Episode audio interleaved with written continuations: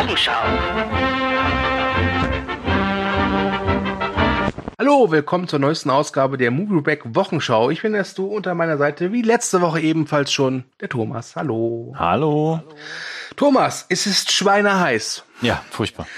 Das möchte ich hier anmerken, bevor wir uns jetzt äh, die Trailer und Kinostarts und äh, News äh, äh, mal um die Ohren hauen, aber es ist schweineheiß.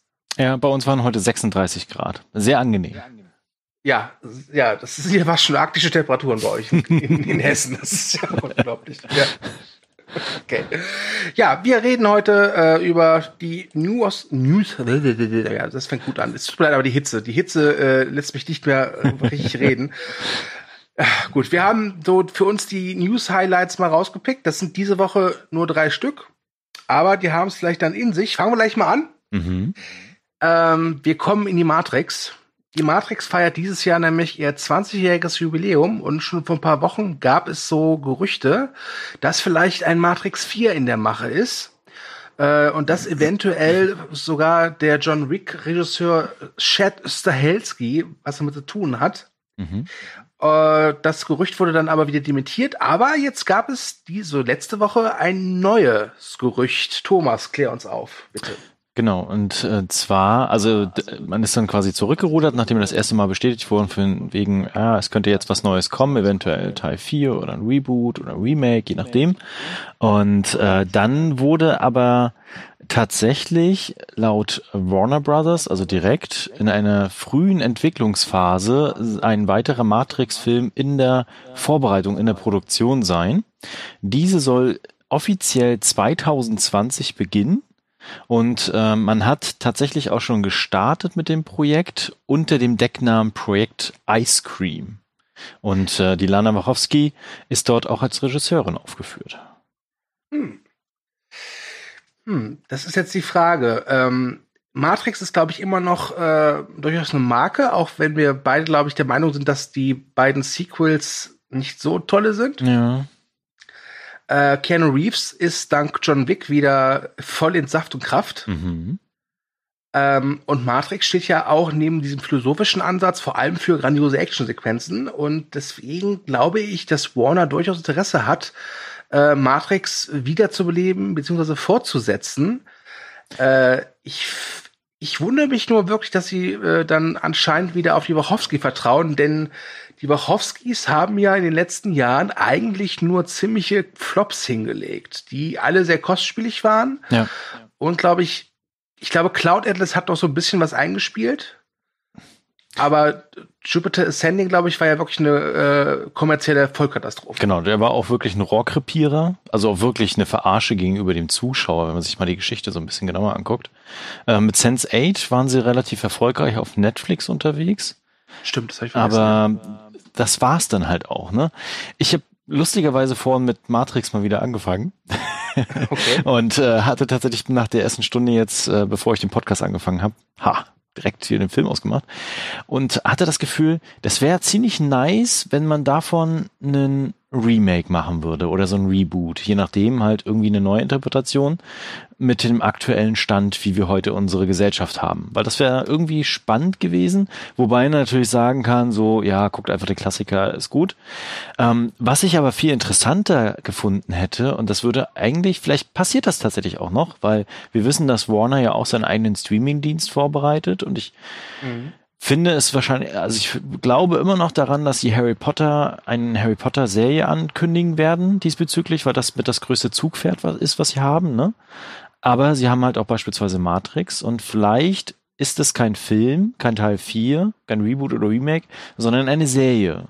Und ich finde, das würde auch sehr, sehr cool gerade in das goldene Zeitalter der Serien passen. Und die Geschichte wäre dafür auch gemacht. Es ist ein interessanter Ansatz, definitiv. Und man kann ja nicht behaupten, dass die, Serien heutzutage keine gute Action hinbekommen. Richtig, genau. Ja? Ähm, das ist, wäre interessant. Ähm, die Frage ist nur, ob die Leute sich das gefallen lassen, denn ich glaube nicht, dass äh, ein Keanu Reeves für eine Serie zur Verfügung steht. Das kann ich mir nicht vorstellen. Nee. Und ich glaube, dass viele Leute halt immer mit Matrix vor allem Keanu Reeves verbinden, Ja. der ja aktuell wieder so der, der Liebling der Massen ist, spätestens seitdem er auf der E3 kurz aufgetaucht ist und gesagt hat, dass äh, das Publikum ist geil oder so. Ja, ich meine, das ist der Typ aus Fortnite, ne? Also das war zumindest für die junge Generation, so als sie Keanu Reeves gesehen haben. Ähm, genau, also was er soll ist, ja auch. Was ist Fortnite? Den Film kenne ich nicht. er soll ja auch Teil von Marvel werden. Zumindest hat äh, das ja irgendwie, ich glaube Kevin Feige war es sogar, Ja. irgendwie gesagt gehabt, dass er da ein starkes Interesse dran hat. Na klar, weil einfach Keanu Reeves ist gerade echt in. So, und Ja. der zieht natürlich auch. Und klar kommt dann auch Matrix aus der Kiste gegraben. Ähm, ich bin gespannt, was jetzt passieren wird. Äh, also ich, ich weiß gar nicht, wie ich das finden würde. Jetzt, egal ob es jetzt ein Sequel oder ein Remake wird. Ich glaube, ein Sequel äh, fände ich persönlich einen Ticken interessanter. Mhm. Ja. Wobei man sich natürlich die Frage stellen muss, äh, wie soll da Keanu Reeves mit reinpassen? Denn wir wissen ja, wie das alles geendet hat, ist äh, Anfang der 2000er mit äh, Matrix Reloaded war. Also Nee, Revolutions. ge geklont und gut ist. Äh, ja, oder man macht so dieses, dieses typische so, ja, wir machen ein Sequel, aber ein Sequel, was alle anderen Sequels ignoriert. Das kann man natürlich auch machen. Stimmt. Äh, das, ja. Kein Architekt mehr. Da, da, da, da könnte es auch äh, zugutekommen, dass Keanu Reeves nicht altert. Ja. Ja. Ähm, bin da, also ich habe da irgendwie keine echte Meinung zu. Also es könnte, mir ist es nicht egal, aber pff, ähm, ich, ich glaube nur, dass sie halt definitiv nicht denselben Effekt erreichen werden wie damals 1999. Nein, und vor allen Dingen, äh, das muss man auch wirklich sagen, wenn die Wachowskis daran beteiligt sind, die Wachowski-Schwestern mittlerweile, äh, weil einfach in den letzten Jahren viel, viel kaputt gegangen ist, an Vertrauen einfach auch. Und ich glaube, da ist so ein bisschen die Luft raus an vielen Seiten.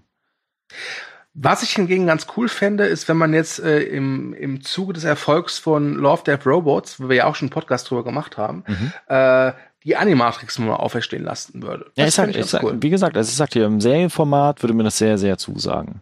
Ja, ja. Und da kann man ja auch rumspielen dann. Ja. Aber was wir halt festhalten können, es ist halt alles noch nichts, noch nicht fix. Ja. Ähm, und vielleicht arbeitet Warner noch im Hintergrund dran, vielleicht dauert es noch ein bisschen, vielleicht ja zum 25-jährigen Jubiläum. Mhm. Das ist ja dann auch in fünf Jahren. Also, mal gucken. Hast du noch was zu Matrix 4? Äh, nein. Gut. Dann kommen wir jetzt mal zu einem Herren, da kann ich was zu sagen, denn es ist einer meiner absoluten Lieblingsregisseure, nämlich der Brite Danny Boyle. Äh, am 11. Juli kommt seine Komödie Yesterday in die Kinos und das heißt, der gute Mann ist gerade auf Promotour und auf die, einer dieser Promo-Interviews hat er dann erzählt, dass es äh, wieder Hoffnung gibt für einen dritten Teil von 28 Days Later. Wir erinnern uns, das war Anfang der 2000er so ein Film, der hat so mit dem Dawn of the Dead Remake so die Zombies wieder zurück in den Mainstream gebracht. Oder ich würde sagen, die Zombies erstmalig überhaupt in den Mainstream gebracht. Weil das ja ein, ein Virusfilm ist. Ja, ganz ehrlich, diese Diskussion über das keine Zombies infiziert, die sparen wir uns jetzt bitte einfach mal. Ja, also das ist, das ist nicht Ja. schon wieder, bitte. Ja, Ja. Ähm, dann gab es ein paar Jahre später eine Fortsetzung, wo Danny Mhm. Boyle nur noch als Produzent beteiligt war. Das war 28, Days, 28 Weeks Later. Genau. Und dann äh, war auch irgendwann mal angekündigt, dass es ein 28 Month, Month Later gibt. Ähm, ja, das ist bislang nicht dazu gekommen. Und Danny Boyle sagt jetzt, dass Alex Garland, das ist der Autor des ersten Teils, wohl eine Idee hätte für eine weitere Fortsetzung. Das Problem liegt einfach aktuell daran, dass Alex Garland sehr beschäftigt ist, denn der hat ja angefangen als Romanautor, unter anderem die Vorlage geliefert zu The Beach, hat dann Drehbücher geschrieben, unter anderem Sunshine oder Dread und hat dann angefangen Regie zu führen, äh, im, äh, nämlich Ex Machina und Auslöschung und der ist halt aktuell sehr gefragt. Ja, das ist so das, was ich zu dieser News sagen kann. Mhm. Und ähm, ja, ich mach's kurz. Überall, wo Danny Boyle draufsteht, bin ich mit dabei. Punkt. Ja. Ich hätte da auch sehr, sehr Lust drauf. Ich finde auch äh, 28 Days Later, also 28 Weeks Later mag ich nicht so an vielen Stellen, weil Ich auch nicht. Äh, gerade Richtung Ende wird er, naja, lassen wir das. Äh, aber der erste, der Erstling, der ist wirklich grandios, der verbreitet einen, sehr, sehr krassen Schrecken auch. Und ich kann mir das gut vorstellen, dass man das nochmal ausweiten kann, dass man das nochmal weitererzählen kann. Man hat jetzt natürlich die Fortsetzung mit 28 Weeks Later, das muss, darauf muss man aufbauen. Und ich kann mich erinnern, dass ich damals irgendwie so ein paar grundlegende Ideen, die vielleicht auch andere Autoren hatten, äh, dass man dann, gesagt hatte, man macht so in der Hälfte von Europa wird dann so eine äh, Mauer Aufgebaut, um halt dann die Infizierten abzuhalten, weiter ins europäische Festland vorzudringen oder sowas. Vielleicht kann man ja da irgendwie was rumspinnen. Und das wäre relativ interessant, weil das könnte man wiederum als Parabel auf unsere aktuelle weltpolitische Situation betrachten. Und vielleicht ist das ja so ein bisschen die Zielrichtung, die dann der Film nimmt. Und das hätte ich, da hätte ich Bock drauf. Äh, klingt definitiv gut, ja. Ähm, wie gesagt, Danny Boyle hat sich nicht dazu geäußert, welche Idee es genau ist. Ja.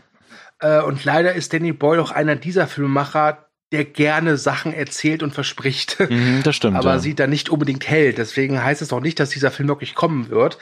Ich kann mir aber durchaus vorstellen, dass äh, es durchaus machbar ist, weil ich glaube, so teuer sind die Filme nicht. Mhm. Äh, Danny Boyle ist ein gut, äh, großer Name, der wird auch die, bestimmt ein paar bekannte Darsteller dann anlocken. Äh, Alex Garland kann inszenieren und schreiben, also Mhm. das, das, das wissen wir seit ein paar Jahren sehr gut. Äh, von daher, ich, ich, ich glaube, es ist realistisch, dass ein dritter Teil kommt. Ja. Äh, vor allem, man könnte ihn auch so erzählen, dass man auch ohne die Vorgänger zu, gesehen zu haben, halt da gut zurechtkommt. Richtig, genau. Und Zombies gehen immer. Infizierte, mein lieber. Infizierte. Ja, Infizierte, sorry. Ja, gut. Äh, hast du dazu noch irgendwas? Nein. Gut. Dann kommen wir zur letzten News. Äh, und die hat mich ein bisschen traurig gemacht, Mhm. ganz ehrlich. Ja, mich auch. Äh, ja. Wir wissen ja, Disney hat Fox gekauft und hat dann so ein bisschen Tabula Rasa gemacht und ganz viele Fox-Projekte, die so in der Entwicklung waren, halt überprüft und dann, wenn sie halt nicht zu Disney gepasst haben, das heißt, wenn Disney der Meinung ist, ah nee, das ist, äh, das verspricht keinen Erfolg, äh, wurden die dann gecancelt. Dazu gehört auch Mausguard, das war äh, ein Projekt vom Regisseur Wes Ball, der hat zuvor diese Maze Runner Filme gemacht. Das basiert auf einem, äh, auf einer, ich weiß nicht, auf einem Roman oder auf einer ganzen Auf Romanreihe. einer, nee, ich glaube auf einen Graphic Novel. Ja. Okay, eine Graphic Novel. Ähm, wird gerne so ein bisschen beschrieben als Game of Thrones mit Mäusen. Äh, ja, und man hat wirklich äh, durchaus äh, illustre Sprecher schon gefunden, unter anderem Idris Elba. Aber leider hat dann Disney halt den Stecker gezogen, hat den Machern aber äh, gesagt, wenn ihr wollt, könnt ihr gerne gucken, ob ein anderes Studio Interesse hat. Und tja, es hat kein anderes Studio Interesse gehabt, weil dieser Film wohl sehr teuer hätte werden sollen. Und ich muss gestehen, bis dahin war mir das relativ egal. Und dann hat der Regisseur jetzt letzte Woche so eine Art Demo, Demo, Demo-Reel, meine Güte, Demo-Reel veröffentlicht, so eine Art Pre-Visual, Pre, Gott verdammt, Pre-Visualisation des Films. ja, genau. Ähm, das sind so knapp zehn Minuten, womit der Unreal Engine so halt äh, grob äh, skizziert wurde, was da hätte äh, passieren sollen, wie es hätte hätte aussehen sollen, welcher welcher welcher Stil man sich so für die Verfilmung vorgestellt hat. Und auch wenn es ein sehr frühes äh, Stadium hat, sieht das unglaublich gut aus. Ja. Leider ist das Material mittlerweile offline, also ihr könnt es nicht Oh, mehr okay. angucken. Ich weiß nicht, ob irgendwelche anderen Kanäle das mittlerweile hochgeladen haben, aber zumindest auf dem offiziellen Kanal, wo es hochgestellt worden ist, ist es weg. Und ich hatte es auch kurz gesehen und dachte mir so, ja, das sieht richtig gut aus und ich hätte da auch sehr starkes Interesse dran gehabt an diesem Projekt, aber ich glaube, wir werden es einfach niemals bekommen. Vielleicht gibt es irgendwann in Zukunft nochmal einen neuen Versuch, einen neuen Anlauf. Oder der Zweck von diesen zehn Minuten wurde erfüllt und doch hat ein Studio Interesse gezeigt und gesagt, so, okay, lass uns das machen. Vielleicht haben wir ja Glück und es ist so was wie damals bei Deadpool, wo dann auch zufälligerweise äh, so Probeaufnahmen mit Ryan Mhm. Reynolds als Deadpool äh, im Internet aufgetaucht sind, so ganz zufälligerweise. Genau. Und dann die Fans auch gesagt haben, es sieht geil aus und dann Fox sich doch erbarmt hat. Ja, Und also manch, ja manchmal, dann- genau, manchmal brauchen wir einfach so ein bisschen so, was sagt denn das Publikum tatsächlich? Wollen die das? Ja, ja. Also ich kann schon, ich sag mal so, ich kann verstehen, dass Disney sagt, dass das ist uns zu riskant. Das kann ich verstehen. Ich glaube nämlich, dass das so von der Prämisse schon ein Film ist, der wird eher, glaube ich, mehr Leute abschrecken als irgendwie anziehen.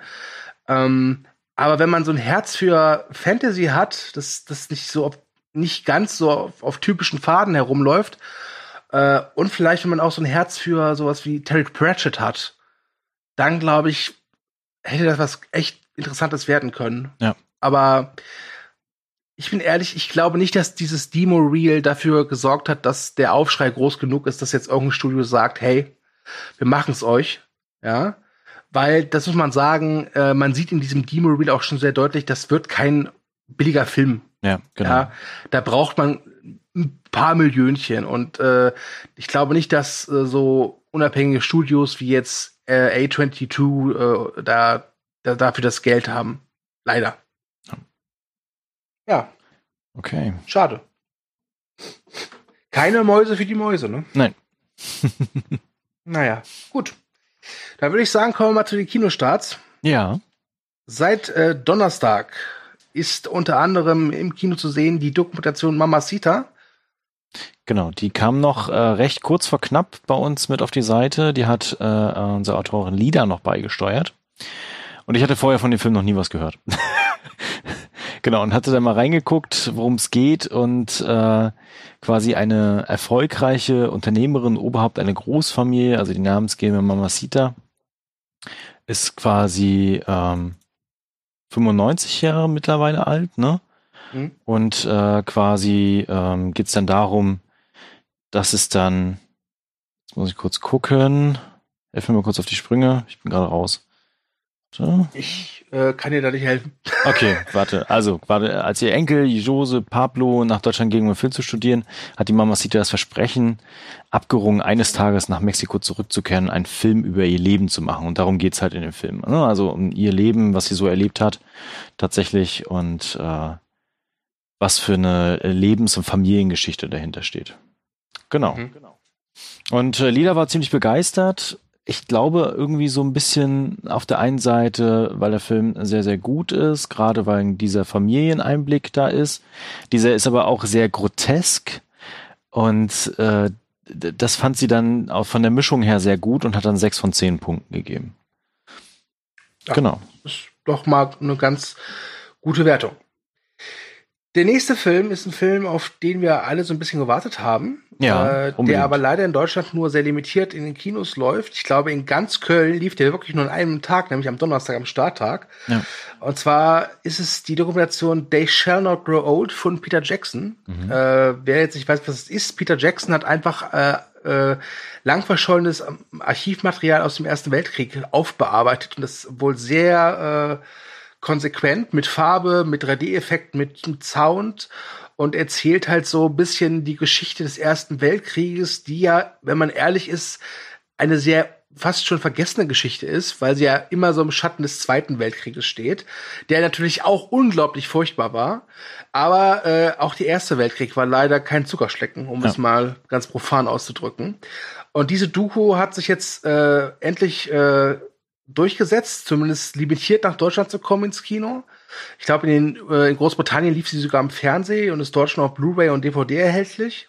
Ähm, das wird sie wahrscheinlich im Laufe des Jahres auch dann in Deutschland tun. Wir beide haben sie nicht gesehen. Pascal hat sie gesehen und hat äh, 7,5 Punkte spendiert. Mhm. Äh, unser Technikgott Umik hat sie auch schon sehen können. Der hat sogar 9 Punkte springen lassen. Ja. Also, wenn ihr die Chance habt, den zu gucken, vor allem im Kino, solltet ihr die Chance wahrscheinlich wirklich nutzen. Denn der soll wirklich im Kino ein sehr intensives, wie interessantes Erlebnis sein. Ja, genau. Also ich bin auch sehr gespannt und äh, leider lief er hier auch nur, ich glaube, ganz kurz. Und äh, wenn er jetzt im Heimkino irgendwann da ist, dann werde ich ihn definitiv endlich gucken können.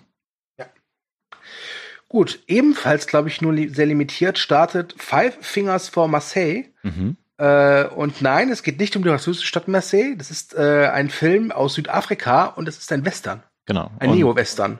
Sogar mit sehr, sehr starken Anleihen an das Italo-Western-Genre und äh, dreht sich halt um die namensgebende Stadt und vor allen Dingen dort in quasi so ein Slum äh, Railway, der halt unter der und Korruption eines weißen quasi Justizapparates steht und da auch natürlich dann ähm, auch Macht durchgesetzt wird.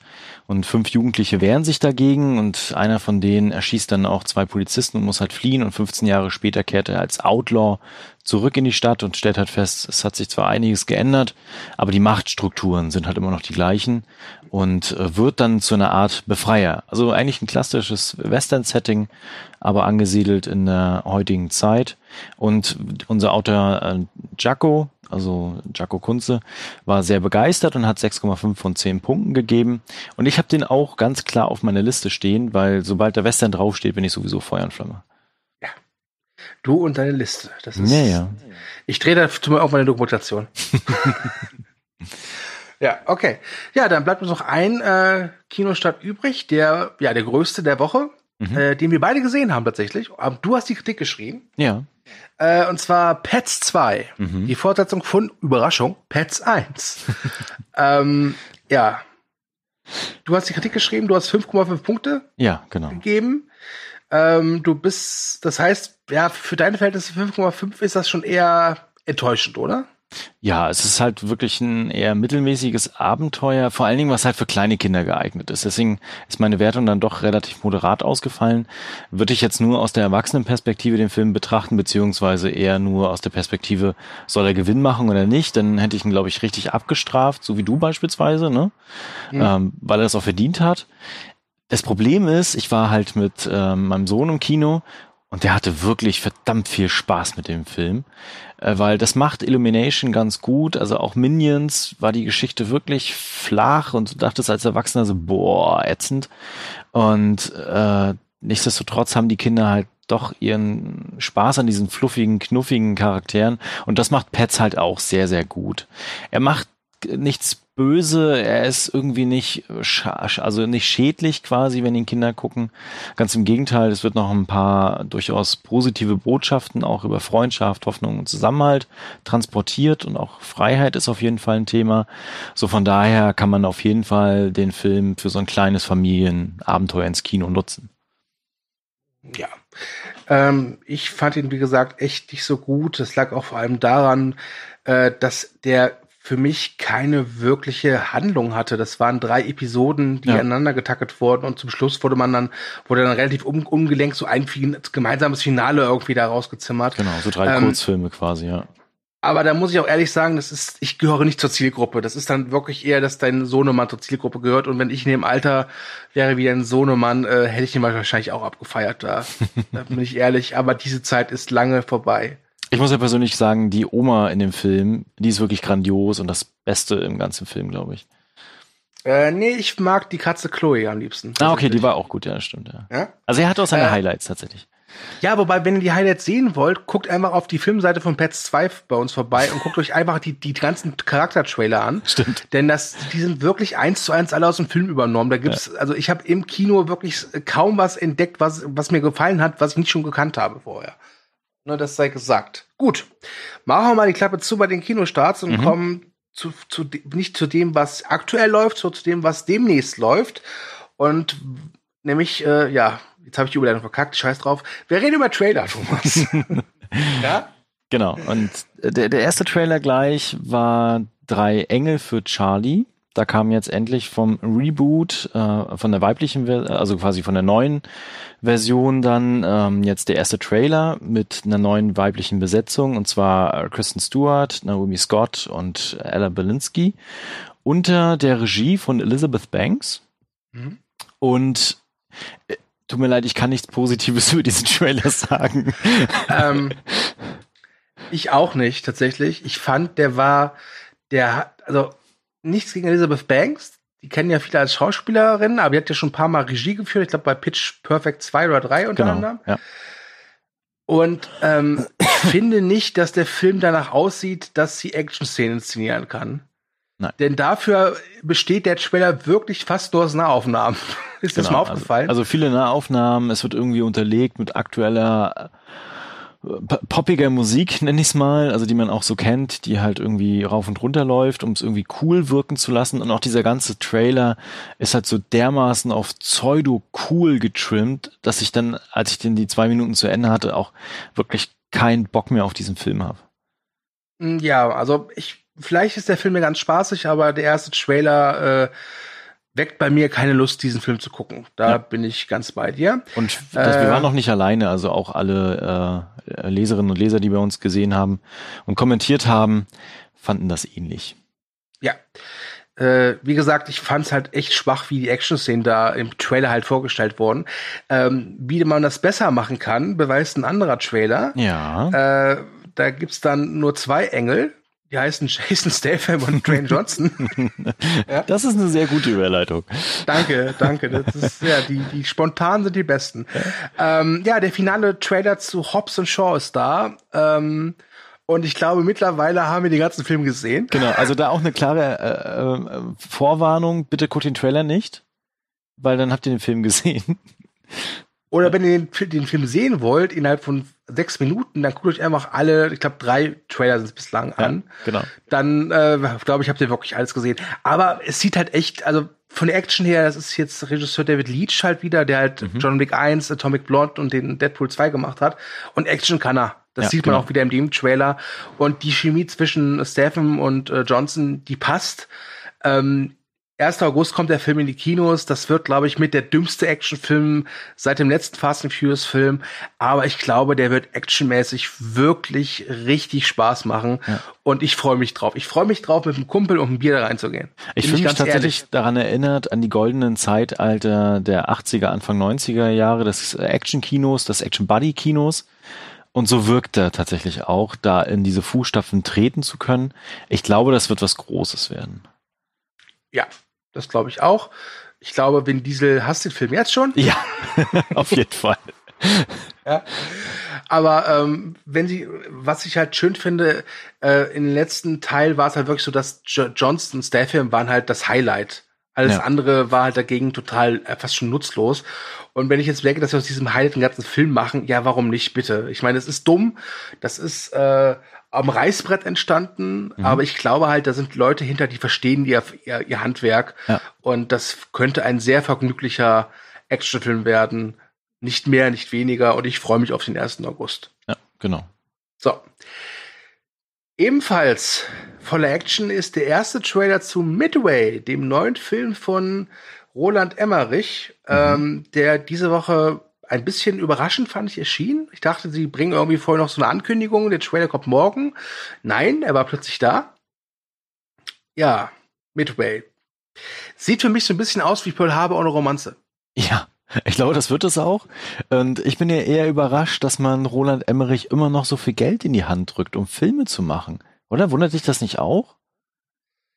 Ja, wobei der Film ist in den USA äh, unter den Fittichen von Lionsgate. Das ist schon ein etwas größeres Studio, aber es ist jetzt nicht mehr Sony, Fox oder Warner. Ja.